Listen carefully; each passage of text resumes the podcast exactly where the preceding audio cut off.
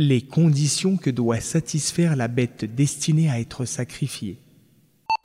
Premièrement, une des conditions est qu'elle fasse partie de certaines espèces de bétail appelées an'am, comprenant les ranam, c'est-à-dire le petit bétail composé d'ovins et de caprins, les bovins et les chameaux.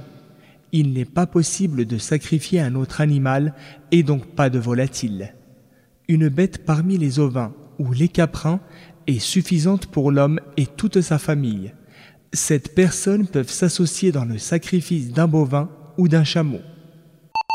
Deuxièmement, elle doit atteindre l'âge requis qui est de six mois pour les ovins, d'un an pour les caprins, deux ans pour les bovins et cinq ans s'agissant des chameaux. Troisièmement, elle doit être exempte de tar visible. Le prophète, paix et salut d'Allah sur lui, a dit Quatre bêtes ne sont pas valables pour le sacrifice. La borgne, dont l'affection à l'œil est bien apparente, la malade, dont l'état morbide est flagrant, la boiteuse, dont la claudication est bien visible, et la chétive, qui est décharnée, dépourvue de gras. Hadith rapporté par un et at-Tirmidhi.